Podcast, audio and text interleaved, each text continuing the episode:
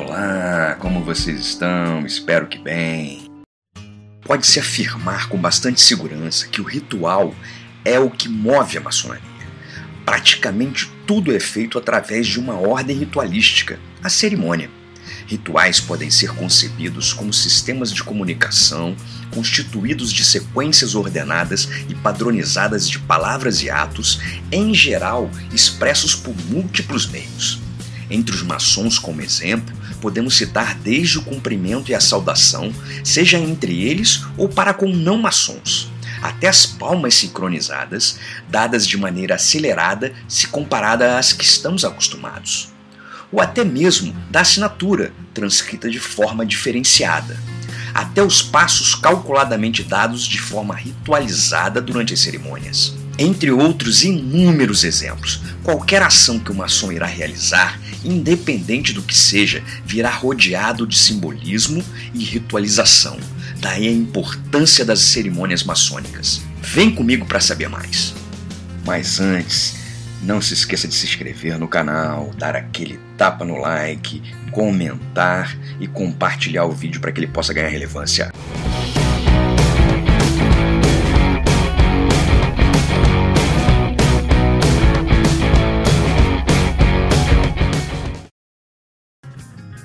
Antes de entrar diretamente no assunto, é importante dizer que durante os 40 anos que se seguiram à Segunda Guerra Mundial, a maçonaria superprotegeu sua privacidade. Também havia a política de não falar com a mídia nem de corrigir quaisquer erros que ela ou qualquer outra entidade noticiasse. Como resultado, muitas pessoas desenvolveram estranhas percepções sobre o que é a maçonaria e o que fazem os maçons. Desde 1984 para cá, a maçonaria da Inglaterra voltou a se abrir para a sociedade, de um modo em geral, para dissipar os mais e muitos mitos que se espalharam através dos anos. Atualmente, os maçons são encorajados a falar sobre a maçonaria com sua família, amigos e conhecidos. Muitos maçons vêm dando entrevistas na televisão, rádio e imprensa Qualquer um pode visitar o Freemasons Hall em Londres e muitos outros locais de reuniões maçônicas pelo mundo afora. E muitas lojas possuem dias abertos ao público. As cerimônias maçônicas são um meio para um fim. Em maçonaria, a cerimônia, ou ritual como é habitualmente conhecido, é o meio pelo qual os princípios da maçonaria são passados aos candidatos por um viés dramático. Muito embora se utilizem preces em certos pontos, o ritual é absolutamente categórico, não é uma cerimônia religiosa. É meramente um conjunto formalizado de dramatizações usado para introduzir novos membros na maçonaria e explicar a esses novos membros o que ela é, o que estão se associando e o que é esperado deles. Os maçons têm tradicionalmente mantido as cerimônias apenas para si mesmos por uma simples razão se alguém que deseja vir a ser um maçom soubesse como as histórias seriam, isso arruinaria o efeito, do mesmo modo que contar o final de um livro ou de um filme o arruinará. O famoso spoiler. Os maçons não fazem qualquer juramento de sangue ou terrível de não revelar qualquer coisa do que fazem nas reuniões das lojas. Então, por que que usam os maçons esses rituais? Há duas razões para isso. Primeiro, usando cerimônias formalizadas, todos entram para a maçonaria em uma base igual e compartilham a mesma experiência, qualquer que possa ser sua posição ou status fora da maçonaria. Segundo, através do uso contínuo de cerimônias que incorporam drama, alegoria e simbolismo, os princípios da maçonaria são muito fortemente impressos na mente do candidato. Uma coisa é certa: as origens do ritual, assim como as origens da própria maçonaria, ainda não foram totalmente descobertas. Além disso, mesmo que eles tenham tido uma palavra maçônica, nós não temos ideias de quais cerimônias foram usadas nas lojas operativas escocesas. As evidências mais primitivas que possuímos vêm de duas fontes um conjunto de aproximadamente uma centena de versões de um documento hoje conhecido como as Antigas Obrigações e do livro Natural History of Staffordshire do Dr. Robert Plot. Apesar das versões das antigas obrigações diferirem em detalhes, elas se adequam a um modelo. Ele é essencialmente uma lenda sobre a história da arte maçônica seguida por um conjunto de regras ou obrigações, pelas quais eles orientavam sua própria conduta, tanto no trabalho quanto na vida em geral. As várias versões datam da segunda metade dos anos 1600, fornecendo um esboço do ritual praticado. Um compromisso era prestado sobre a Bíblia, para preservar os mistérios da arte. A palavra e sinal maçônico eram comunicados, as obrigações eram lidas, informando ao novo maçom seu dever para com Deus, seu mestre e seu companheiro de trabalho. E a história lendária era lida, Dr. Plot adiciona um ou dois detalhes menores, incluindo o uso de aventais e a apresentação ao candidato de dois pares de luvas brancas, um para ele mesmo e um para sua esposa. Não é senão a partir de 1690 que iremos ter evidências do conteúdo do ritual, com o manuscrito de Edinburgh Register House, um conjunto de perguntas e respostas descrevendo uma cerimônia simples e seus sinais. Do período de 1690 a 1729, sobreviveram certos números de manuscritos e de perguntas e respostas impressas, em vários estados de conservação. Eles mostram um sistema simples de dois graus, aprendiz admitido e companheiro de ofício. O prestar um compromisso sob a Bíblia, que algumas vezes incluía uma penalidade física a comunicação dos sinais e palavras em cada grau e um simbolismo muito simples, baseado nas ferramentas dos maçons canteiros. A referência mais antiga ao terceiro grau surge em 1725. Porém, não temos qualquer ideia de seu conteúdo até 1730. Naquele ano, Samuel Pritchard publicou sua exposição Maçonaria Dissecada. Nele é mostrado um sistema de três graus separados, aprendiz admitido, companheiro de ofício e mestre maçom, cada um com seus próprios sinais e palavras, mas com apenas um compromisso no primeiro grau. As cerimônias dividiam-se em duas partes: a comunicação de sinal e palavra em cada caso, seguida por um pequeno conjunto de perguntas e respostas nos quais a cerimônia e o propósito do grau era explicado novamente usando um simbolismo simples baseado nas ferramentas dos pedreiros. De 1770 em diante, as preleções baseadas em perguntas e respostas começaram a ser explicadas, incorporando explanações simbólicas do modo pelo qual o candidato era preparado para cada grau.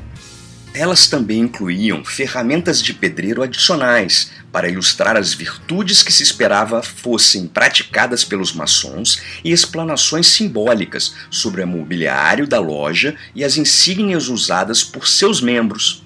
Sob a rivalidade entre as duas grandes lojas na Inglaterra, vemos como a maçonaria iniciou produzindo diferenças no modo de conduzir as cerimônias nas lojas. Quando as duas grandes lojas uniram-se em 1813, uma loja de reconciliação foi criada para produzir uma forma padronizada de ritual a ser usada por todas as lojas em suas cerimônias.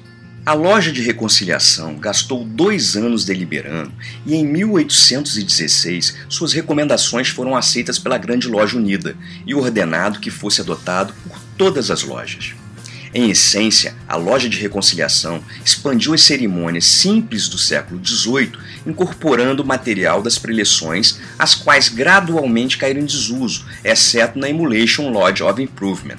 Como a Grande Loja Unida recusou permissão para que o novo ritual fosse impresso ou circulasse como um manuscrito, determinou como substituto para este fim que fosse demonstrado e passado apenas oralmente e assim o objetivo de produzir um padrão de trabalho a ser conduzido em todas as lojas nunca foi alcançado da forma planejada. Os métodos de promulgação do novo sistema, junto com a recusa em permitir diferenças locais, levaram uma vasta variedade de trabalhos sendo praticados nas lojas inglesas da época.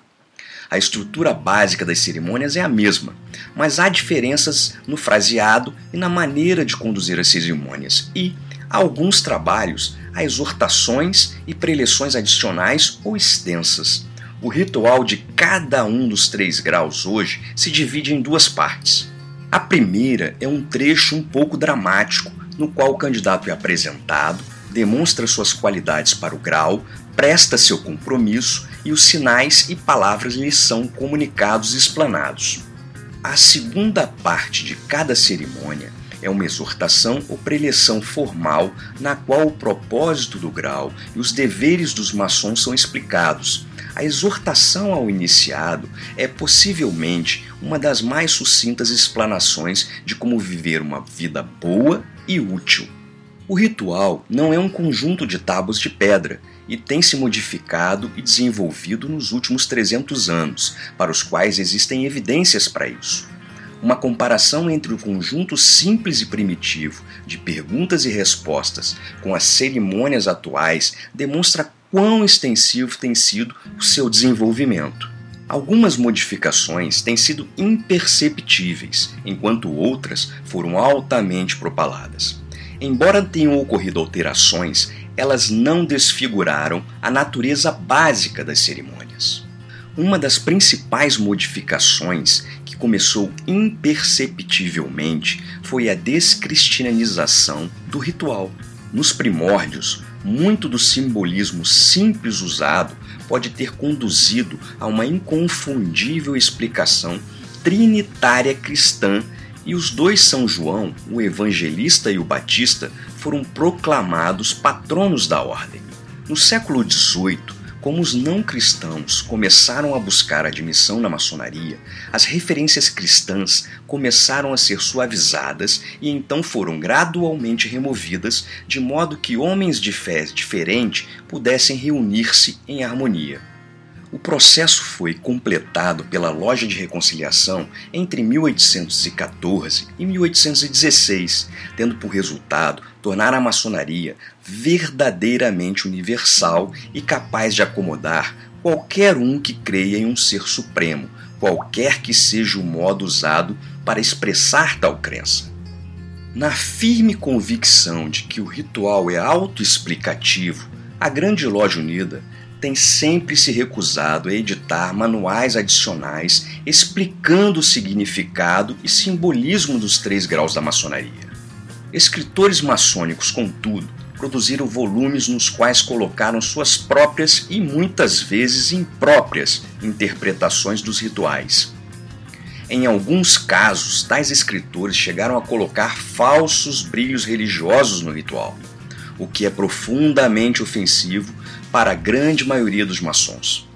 Não se pode igualmente deixar de enfatizar fortemente que as interpretações desses autores são puramente pessoais e nenhuma delas possui a sanção da Grande Loja Unida, nem refletem qualquer ponto de vista da Grande Loja Unida da Inglaterra ou da maçonaria universal em geral.